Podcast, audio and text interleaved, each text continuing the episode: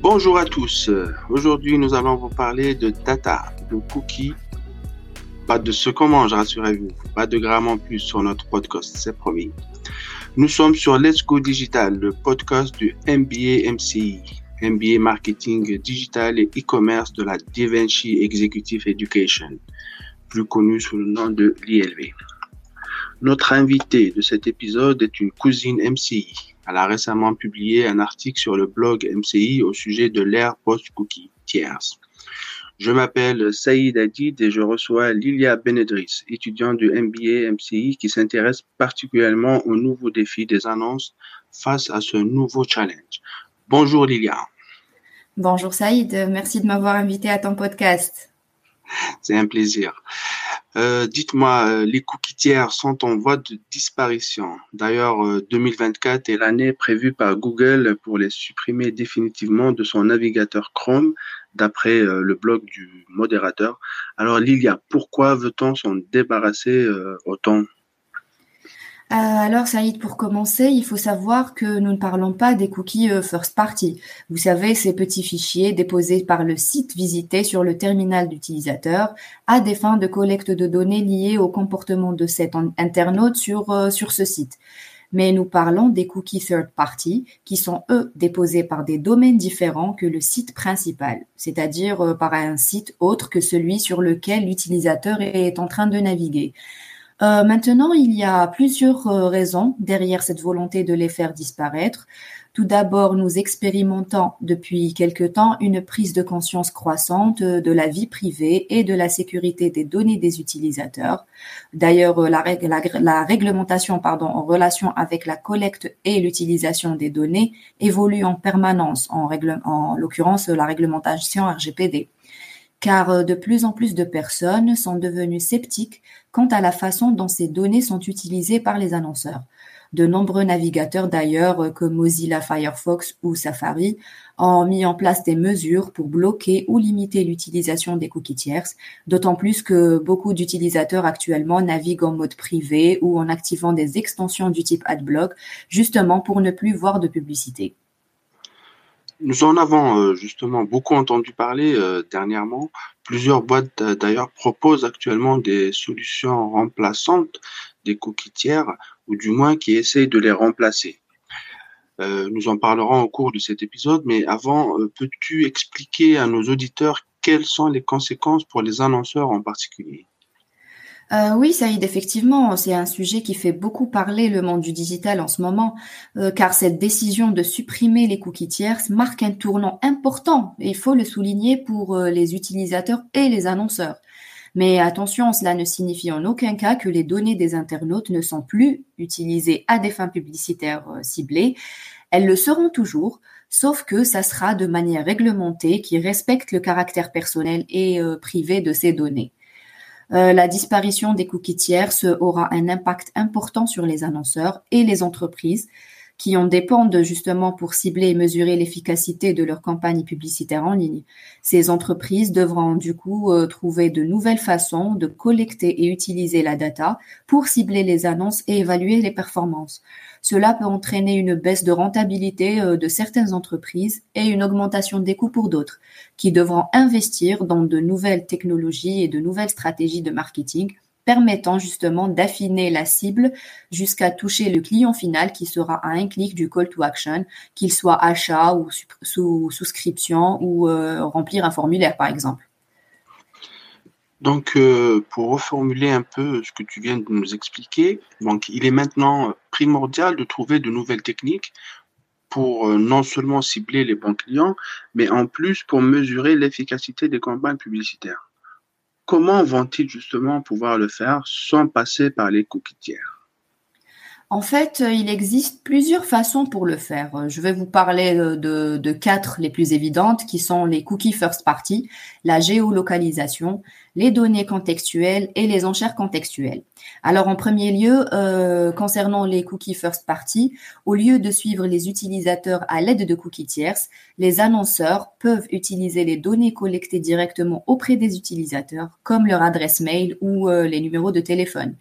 Euh, ils ont aussi les données de géolocalisation qui peuvent être utilisés, c'est-à-dire que les annonceurs peuvent cibler la publicité en fonction de la géolocalisation de l'utilisateur par le biais des données collectées par le navigateur sur l'appareil utilisé, ou encore euh, les données contextuelles que les annonceurs peuvent euh, utiliser en fonction du contenu de la page web sur laquelle elle est euh, affichée. Par exemple, une annonce pour des chaussures de sport pourrait être affichée sur une page web qui traite des articles de sport ou de l'actualité sportive. Et euh, en dernier lieu, les enchères contextuelles. Au lieu de cibler les utilisateurs spécifiques, les annonceurs peuvent participer à des enchères contextuelles où les annonces sont affichées sur des pages web en fonction du contenu de ces pages et du montant qu'un annonceur est prêt à payer pour que son annonce euh, soit affichée. Évidemment, euh, il leur faudra plus de temps et certainement plus de veille et d'écoute, mais les annonceurs pourront cibler le bon marché notamment les marchés de niche pour certains produits et services, à l'aide de, ces données-là. Mais encore, et euh, heureusement qu'elles le font d'ailleurs, plusieurs sociétés travaillent sur de nouvelles technologies permettant de collecter les données, de les traiter, de les croiser, et tout ça dans le respect de la protection des données. Euh, tu l'as certainement deviné, Saïd, hein, c'est la Data Clean Room.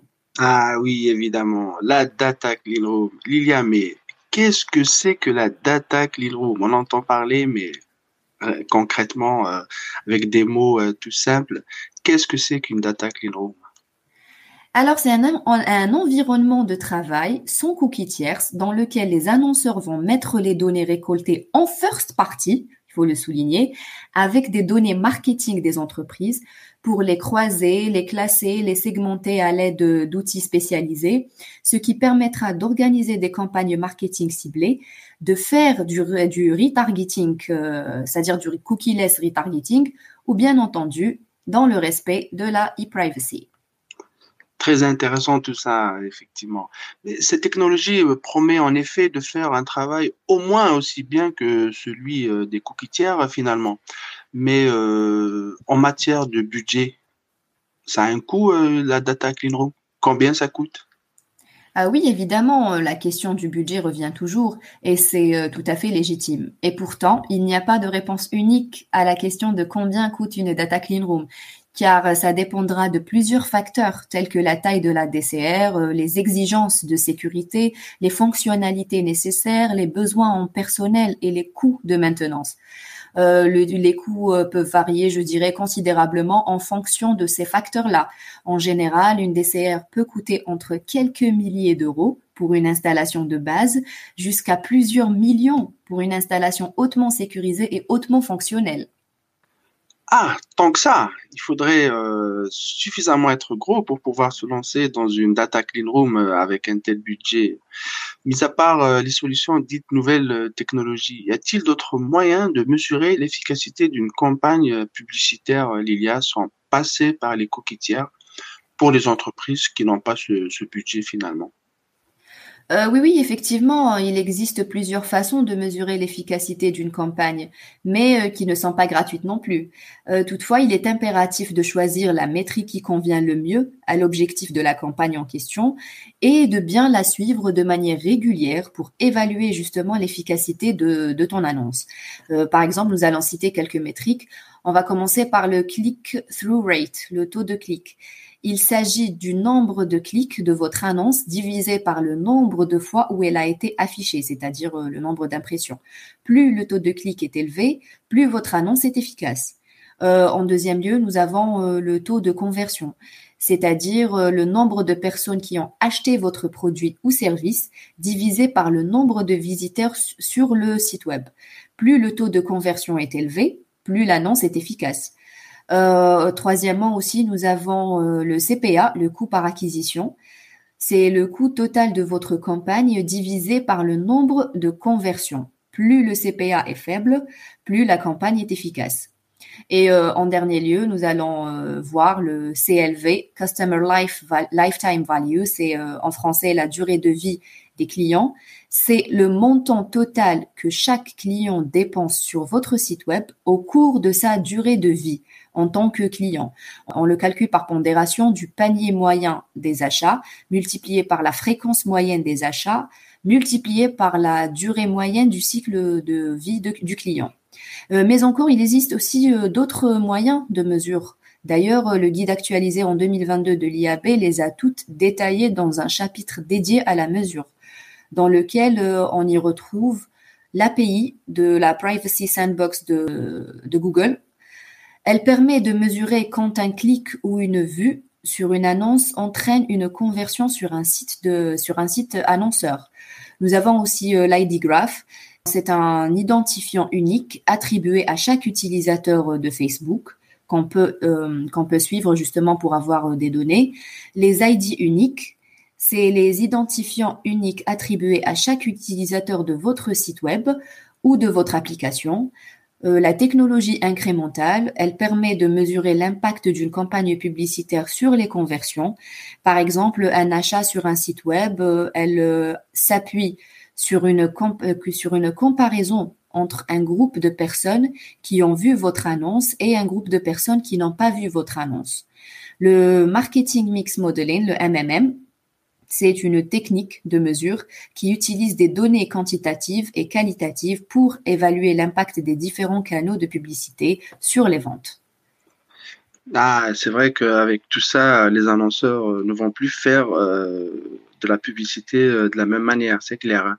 Mais je me posais la question, côté utilisateurs finaux que nous sommes tous, quels seront les impacts de cette disparition des cookies, Lilia alors, euh, bon, pour euh, les utilisateurs finaux, euh, la disparition des cookies tierces pourrait se traduire par une moins grande personnalisation du contenu et de publicité. Ils pourraient voir des annonces moins pertinentes pour eux, des publicités qui ne les intéressent peut-être pas, mais cependant, cela pourrait être également conduire à une une expérience de navigation plus sécurisée et à une meilleure protection de la vie privée en ligne. En fin de compte, euh, cela dépendra de la façon dont les entreprises et les annonceurs choisissent de s'adapter à ce nouveau challenge. Ah, c'est super. Nous arrivons euh, à la fin de notre podcast. Euh, c'est vrai que c'est très très court, mais très intense. Merci Lilia pour tous ces éclaircissements. Un mot pour conclure cet épisode? Il y a une citation du chimiste Antoine Lavoisier qui s'applique parfaitement à tout ce dont on a parlé aujourd'hui. Rien ne se perd, rien ne se crée, tout se transforme. Merci à toi Saïd pour ton invitation. J'espère euh, qu'on aura apporté des réponses aux questions des auditeurs, euh, même si le sujet est vaste et qu'on ne connaît pas encore tous les enjeux. À bientôt!